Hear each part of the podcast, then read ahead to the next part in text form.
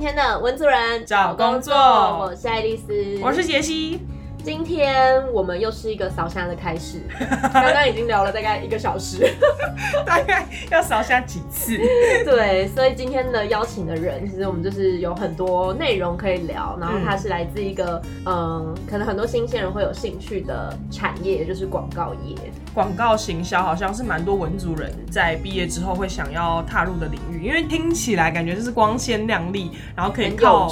对，可以靠脑袋、靠创意去赚钱谋生。没错，但是同时间应该也是一个，我觉得当我当时候了毕业以前听到，就是觉得好像超爆累，然后很辛苦，然后但那时候都觉得 OK 啦，就是新鲜的肝，然后就觉得。应该是可以之类的，那时候对自己有些想象。对，但是后来毕业之后，看到真的进到广告业的同学们，就会觉得哇，十二点还在公司打卡，就也太辛苦了吧？感觉真的超爆累。我们赶快欢迎今天的来宾九拉来跟大家打招呼。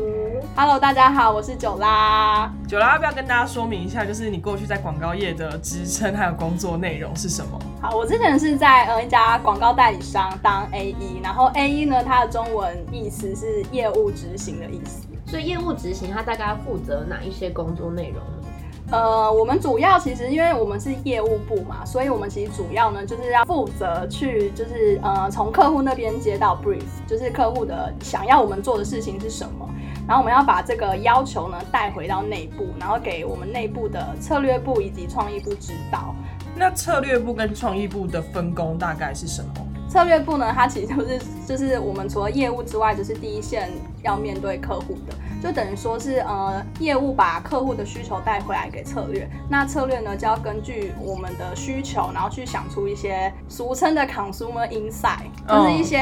呃消费者 TA 他们的一些 insight 是什么，然后呢这些东西能够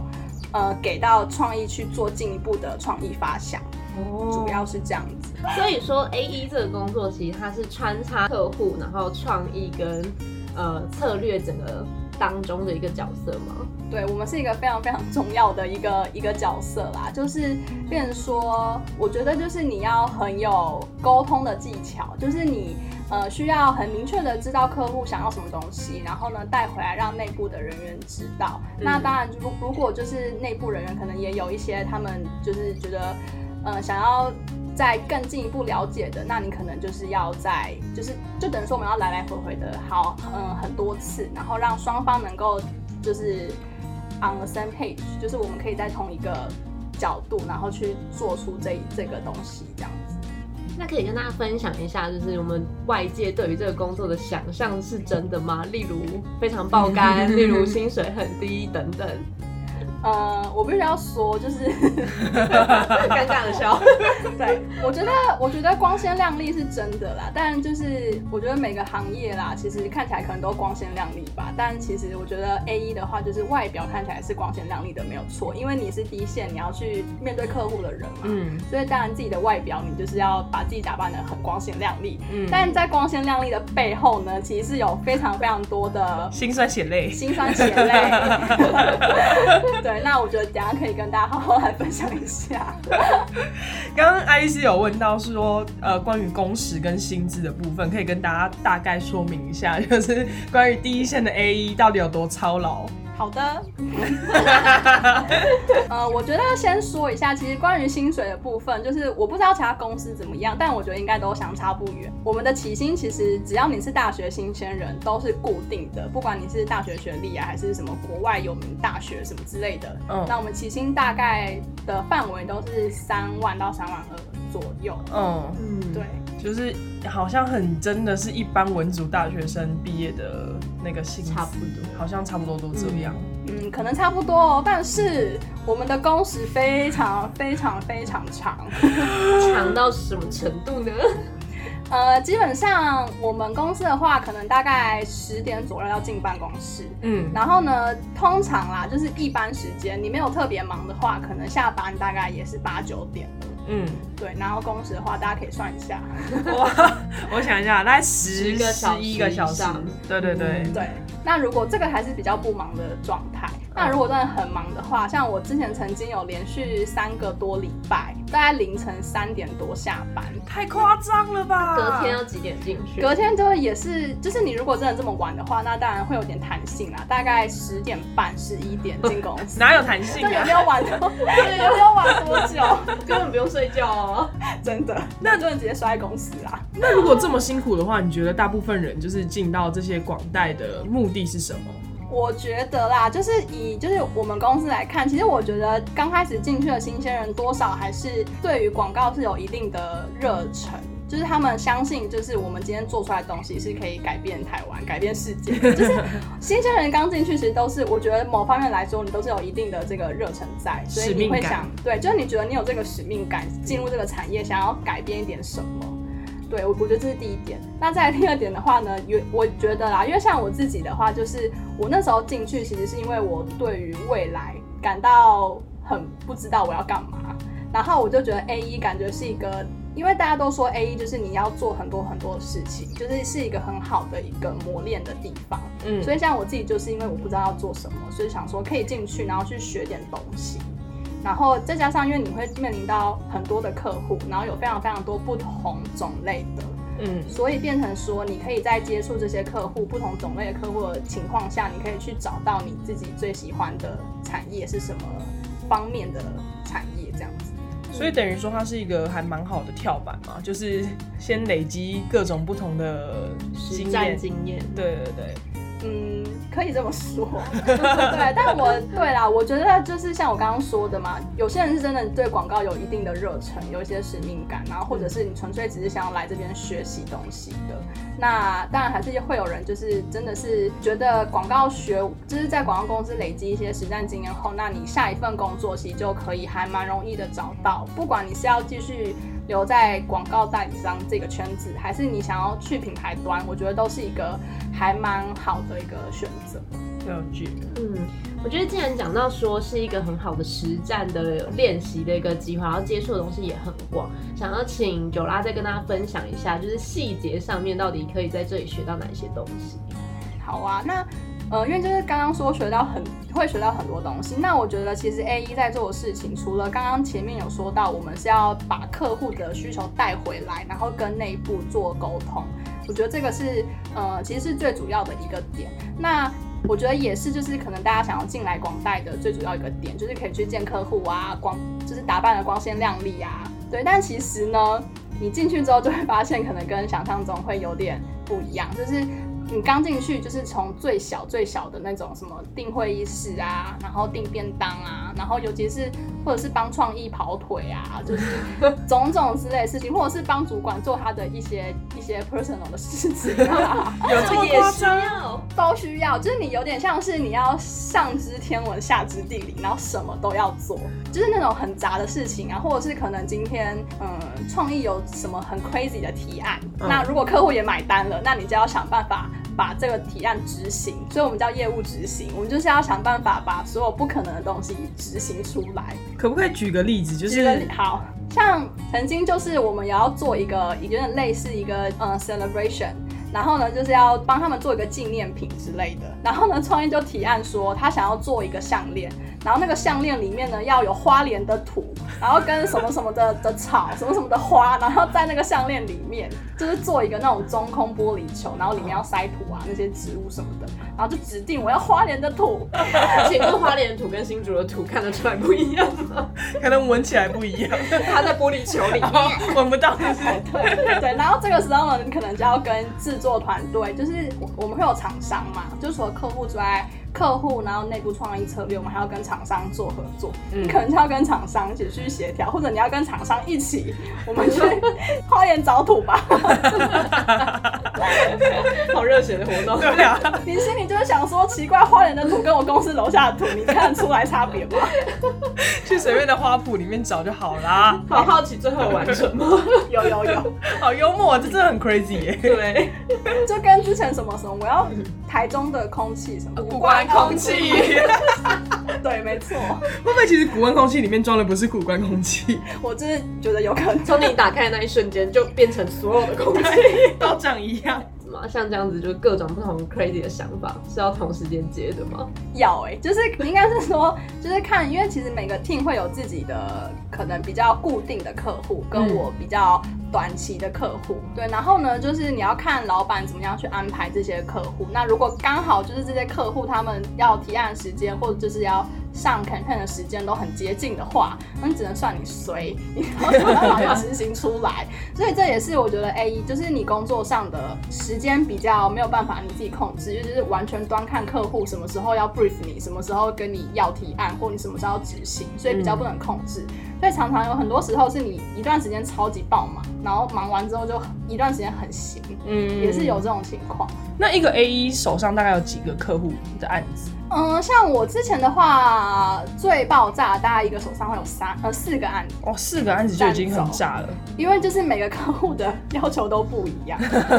所以你可能要同时间进行，就会很爆炸。懂？干嘛？你干嘛？你是想到什么？每次现身经验吗？你现在一个你手上大概几个客户？嗯，也差不多是这个概念。对啊，因为四个其实就很夸张嘞，我自己啦。对，而且因为其实 A E 的工作，它应该是要从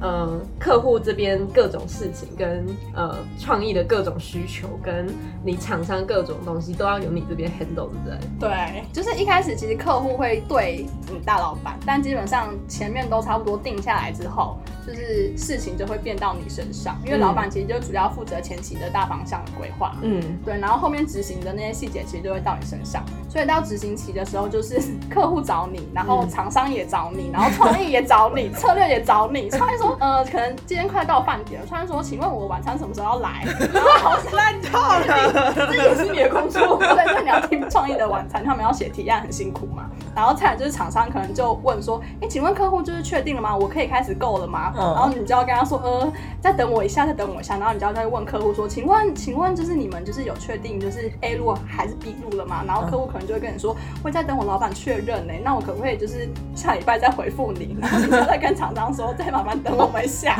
然后可是又要压厂商在那个合理的时间，哎，对就是不合理的时间出来。对，就是你要跟厂商，就是厂商就会说，那你现在这么晚确认，那我的就是交交期我要再往后延哦、然后你就要跟他说，嗯，可能不行。然后厂商就会很各种不合理。就是挡炮火的都是 A 一。对，然后包括就是创意间可能提案真的想不出来，然后你可能就要想办法跟客户延期说，我们在内部讨论了好几次，就是我们有想出几路，可是我们觉得就是再给我们多一点时间，可能会再想出就是更好的。提案，嗯。就是可能你要想办法用各种话术跟客户，就是看可不可以就是往后延那个提案时间，然后客户可能就就是有时候啊，客户不能自己做决定，他也要请示他老板，所以就有很多的对话。但也是有些客户是可以自己做决定的，那他可能就会体恤你，就会说好啦好啦。因为他也听得出来这是话术。对，我觉得很厉害，因为如果我是客户，可能会问说，没有，现在你先有什么先提？最讨厌的那一种，对，就是这种客户，你就想说，呃，听不出来我的委婉吗？对，因为很多客户其实也是从广代过去的，所以对他们其实都很了解广代的生态，就懂很难骗过他们。所以你觉得在这整个过程当中，你觉得可以磨练到的技巧会有哪一些？哦，我真的必须说，就是 就是你如果要进广代，首先你就是要呃，你是要一个非常非常非常细心的一个人，然后你可能我相信你原本如果是很粗心，你可能就是待下去之后，你也会变成一个非常细心的人，不然你可能就会待不下去。嗯 这是第一点。嗯 那再来第二点是，我觉得你要有非常好的就是消化自己情绪的能力。嗯因为其实就是当每件每件事情每个人都找你，然后有时候其实案子进行不是很顺的情况下，大家的出气点也都是第一个是你。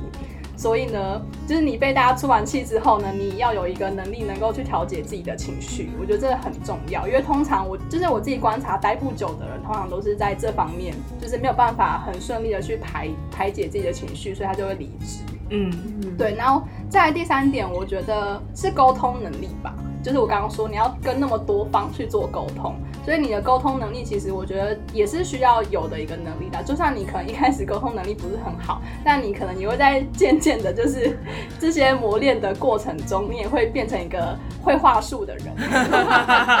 知道怎么让自己比较过得去。对，对，就是可以少讨一点骂，或者是之之类的。啊，哎、我这样听起来觉得跟我们之前访问五雄的那一集好像有一点像，像就是他的那一集的内容是在讲专案经理这件事情，然后他也是要综合各方面，就是可能内部跟外部的资料，然后让整个专案顺利的进行下去，然后也是要在第一线挡炮火，然后 吸收各种负能量的人。所以我们那集的结论也有讲到说，就是在职场上要如何呃处理自己的情绪跟排解你的负能量，是一件还蛮重要的课题。真的，就是我觉得一方面我自己啦，就是可能因为我不是一个情绪太有波动的人，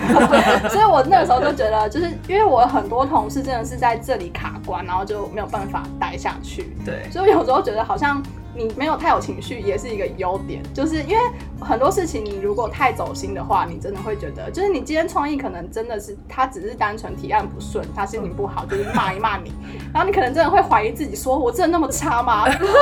你就会自我怀疑嘛，然后你就真的走心，所以你就会就是在越来越多负面情绪之下，你就会开始觉得自己是不是不够好，嗯所以你就会想要离开这个地方。所以我觉得就是你要学习怎么调节自己的情绪，是真的非常非常重要。嗯，嗯，那如果像这样子的工作，我会有点好奇它的未来发展性。你刚刚有说要提到会可能会去品牌端，那如果我不去品牌端，有什么样的发展？其实出路我觉得算还蛮广的，因为除了刚刚说的品牌端嘛，那除了这个之外，其实还是有人会继续在广告代理商这个圈子，就是继续去。对，然后再来的话，其实我觉得有很多是他们自己跳出来当 freelancer，就是那种自由接案的人，因为其实一个业务加一个文案跟一个 art，其实就可以一个小 team 就完成了，你就可以去接案子。但我觉得可能比较多还是会去品牌端啊。嗯，就是大家可能还是会习惯把这个地方当做一个学习的地方，有点像是一个学校。嗯然后你在这个学校就是学到很多的这东西，然后你觉得自己好像 OK 了，想要再往下一个里程碑迈进，那你可能就可以再看有没有这个机会，就可以再往上迈进这样子。那我觉得好像其实这个工作是真的还蛮适合新鲜人，就是在毕业之后进入的一个行业。那你对于新鲜人来说，你觉得进入到这个行业里面有没有什么面试的技巧啊，或者是可能可以提醒新鲜人的地方？应该说，我那个时候面试，跟我后来进去之后，我就就是问我老板，就是他那个时候是怎么怎么挑人的。嗯然后因为我其实那个时候面试，其实面试了好几关吧，可是都不是我用人主管面试我，是我的老板的老板。嗯然后我老板就是我的小老板就跟我说，我大老板有一个，就是他只要有看到这个特点，他就会让你进来。就是呢，你要有一个很奇怪的地方，让他记住你。就是你可能要有有一个闪光点啊，简单来讲就是这样。就像我们有面试过，就是有人之前是在选物潮牌店当店员，然后我老板就觉得哎、这个很酷，然后就让他进来。然后再来的话，有些我们有一个同事，他以前是电竞选手，哇，嗯，哦然后就觉得很酷，让他进来。然后我那个时候是因为就是我我就是比较奇怪，因为我是很喜欢看篮球，然后很喜欢看体育赛事的女生。然后我老板觉得哎、这很酷，然后就这点很奇怪呢。真的只是玩笑话，但就是他他要看到一个，你有你要有有一个闪光点让他看到，因为其实就是说实在话，就是很多很多人会来我们公司面试，嗯其实就是真的很多人，但其实真的能上的其实也没有很多，嗯所以基本上你要怎么样在那么多那么多就是面试者里面，就是让我老板看到你，那你就是要有比较独特的地方，因为他们其实问的问题也是就是大同小异嘛。嗯，可以跟大家分享一下，因为其实九拉他是待在台湾前几大的比较有名的一个广告公司，所以我相信应该很多呃听众应该其实以后有可能会想要朝那边去面试的，方便跟大家分享一下，就是比较简单几个面试的过程嘛。例如你刚刚讲到很多关，大概有哪一些内容？我跟你说，真的超多关，真是真的很多关啦。然后呃，我那个时候其实是就是反正就是先投履历嘛，嗯，然后就是你会接到人资打来的电话，然后人资就会在电话中先跟你聊个天这样。那聊天的内容其实不外乎就是那些，就是、诶你怎么想要投履历啊？你觉得我们公司是什么？你听过我们公司吗？之类的这种。然后我记得那通电话就聊了三十分钟。哦，好久、哦。，对，然后聊完之后呢，他就会就会出一个考题给你，然后他就会限时，就是你要在明天几点钟前把这个考题就是回传到什么什么信箱。就等于说，它其实是一个，呃，它其实算一个笔试，嗯然后你要在限定时间内回传。然后我记得那个笔试的内容也非常的玄幻，就是他可能会出一个题目说什么。就是说什么，如果你今天要帮什么某运动品牌做一个 campaign，然后你会想要做什么样子的内容之类，就是那种很空泛的，非常不具体，你知道自己完全没有开放式，就是非常开放式，非常非常开放式。嗯就虽然我面试的是 A 一，就是业务，不是创意，但就是那个内容还是非常开放式。嗯，或者是他就会说什么一个蓝色的运动鞋，你觉得它像什么？应该会先歪头吧？对，然后当然还是会有一些比较正常的题目，就是说什么你有观察到最近有什么趋势吗，或者什么话题，然后你对于这个趋势你有什么自己的想法，或是、嗯。对，就是这些就是类似这种比较标准的笔试的内容也都会有。然后呢，就是你填完之后呢，就是笔试回传给他，然后他就会通知你就是下一关，就是你有没有进下一关。然后下一关的话呢，就是人资，就还是人资的面试。虽然电话中我已经跟他聊了半小时，但还是要再过一关人资的面试。我觉得人资应该也没有很开心，对啊，人家要多忙，每天收多少份履历，还要面试很多人要来，对，对，就是因为打电话是小人资，那就是面试的时候是人资主管，对，人资主管跟小人资一起面你，就是会有两个人一起面试你，然后内容就很像小人资打电话给我的时候问的内容。嗯对，所以基本上就是就是那一些。那人资觉得 OK 之后，就会就会在网上提报，然后提报之后就会是呃主管。我们业务部呢，其实有三个大线，就是有三个小部门这样子。嗯然后这是不同的大主管负责。有缺人的那个大主管，他就会在这一关出现，他就会来面试你。然后如果今天三个部门都有缺人，那就会有三个大主管来面试你，同时。哇，所以你就要同时面对三个就是大主管，然后他们之后就是面试你完之后，他们会在自己讨论，就是有没有人要你。如果三个都没有要你的话，那就你就直接谢谢，离开对，你就谢谢。那如果三个都要呢？他们的话，他们会就是人资，他们会在讨论，嗯他们会跟人资一起做讨论，嗯就是看哪个 team 现在最缺人或什么的。嗯反正就是那三个部门的主管，就是面试完之后呢，就是应该就已经拿到门票了。但是呢，我那个时候就是完之后呢，就还有再上一关，就是我们的嗯总经理就想要看一看你，是动物园吗？对啊，为什么？对啊，看一看你。所以所以总经理呢，他就会呃人就会跟你约个跟总经理的面试，那其实就比较 free 一点，就是总经理就是跟你聊天。我记得那个时候他还跟我聊什么美剧，然后还聊金庸，就真的是纯聊天，就比较没有那种很紧张面试的感觉。可是有一个还是蛮紧张的点，就是他说现在开放问问我问题。然后你就会临时想不到要问他什么，你就问他金庸啊，或美剧。你就觉得好像要问他一些就是显现出自己内涵的。你觉得金庸哪一部比较好看？大概是这样子的流程，对。但因为就是我们公司其实最近有就是近几年有在整并，所以我觉得现在的流程可能会比较简单一点，就不会再需要那么复杂的层层流程这样子。你总共在那边待多久啊？一年十一个月，将近两年，对对对，快两年蛮厉害的，因为可以在代理商端待到快两年，真的是了不起。对，真的你就会发现，就是身边的同事怎么又换了一批。没有，因为就是很累嘛，所以其实基本上有些人待不下去，他就会离开。嗯，那我们就是祝福，但你就会觉得，哎、怎么就是又换一批人？因为要重新沟通，重新磨合。对，要重新认识。对，对，天哪！刚刚有提到说，就是有不同的线。我想说，在面试的时候，你就知道你未来会负责哪一个线吗？还是这件事情其实是呃受试者是没有决定权的？不知道，因为他们会从就是你聊天的内容，然后来去看这个人他们要不要嘛。嗯可是因为每个人就是他们负责的产业线都不一样，所以基本上在还不知道谁要你的情况下，你是不会知道的。就是会等到你面试完之后，就是看谁要你，嗯，然后才会就是让你知道说你可能会做哪个客户。懂懂。对，那你在广大的这将近两年的时间，你有觉得就是哪一个阶段特别卡关，然后你会做哪些事情去可能提升自己的工作能力啊，或者是学习一些新的东西？刚开始的时候，你就是因为你是新鲜人，所以刚进去，你就是有非常非常大的热忱。我我觉得这也是为什么就是广大很喜欢用新鲜人的原因，就是你真的是一个白纸叫什么？就是白纸，然后你就是有一个很无畏的精神，就什么都都我可以我可以，我的肝也可以。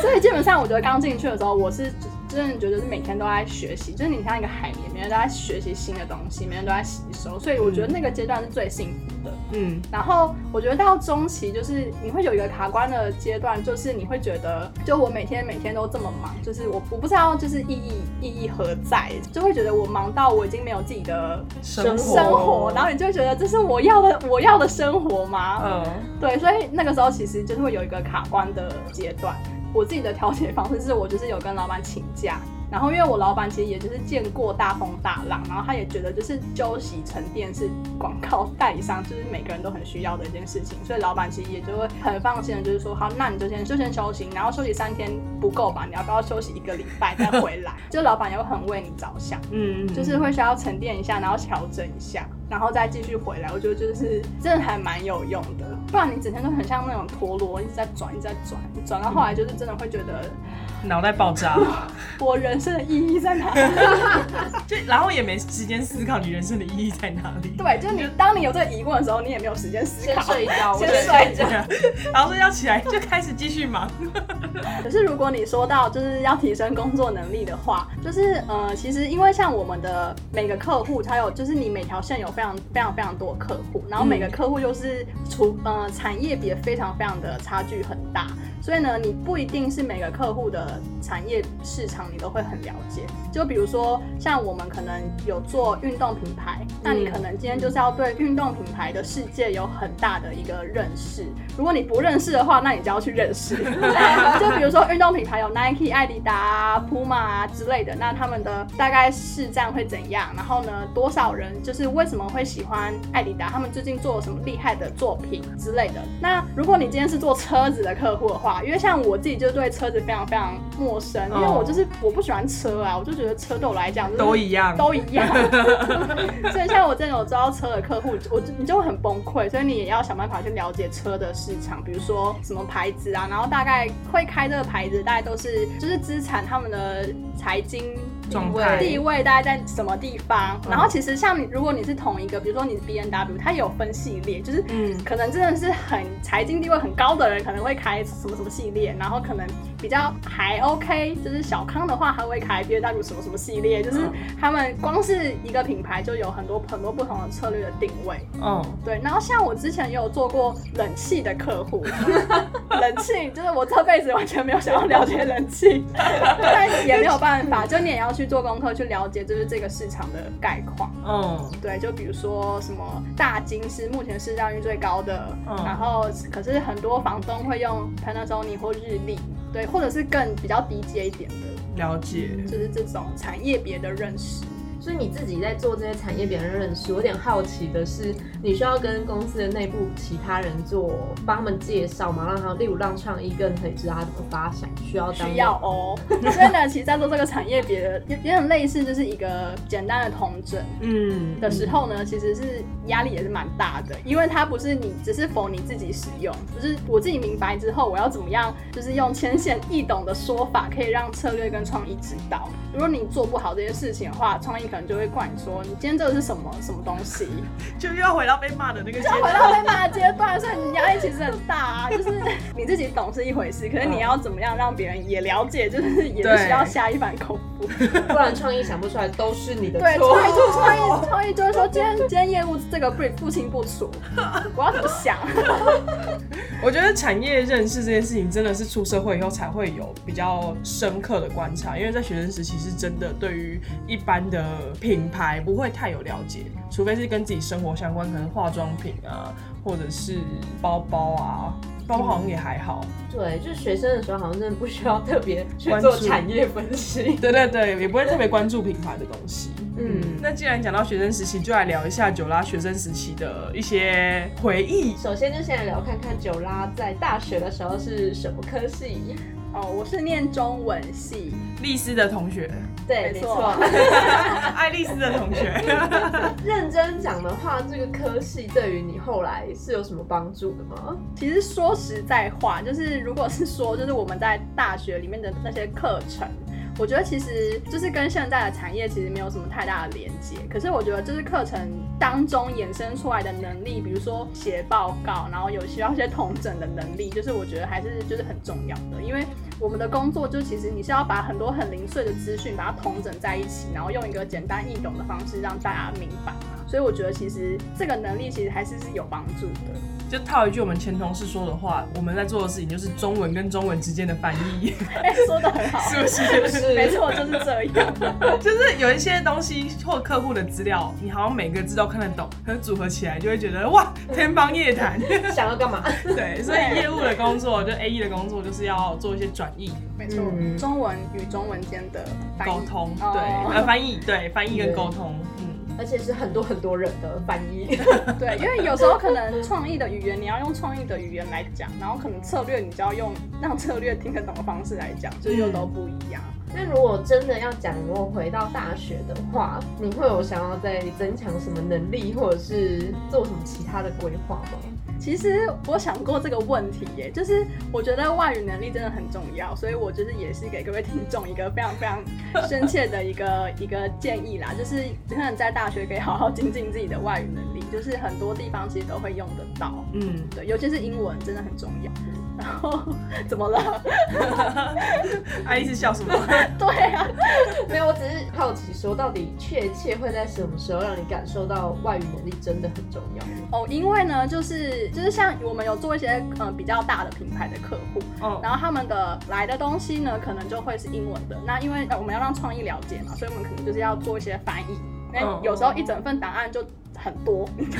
翻译，或者是呢你要把创意的东西翻成英文嘛，创意的提案可能也是很多，哦那你要把它转换成英文。然后或者是有时候我们可能我们要拍片嘛，拍一些影片。那有时候想要找比较厉害的导演，那可能也就是国外的导演。嗯那可能就是要想办法怎么样跟国外导演做沟通，就是这些都是需要外语能力的。所以你们在面试的时候就会先看外语能力吗？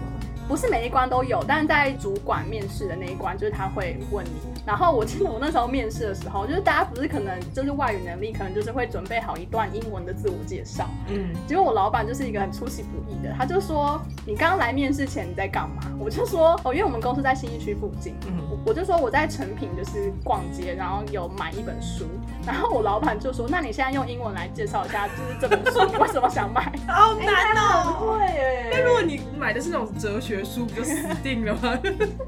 而且我那个时候买的书是什么《伤心咖啡店之歌》，超难讲。好难先傻眼。对，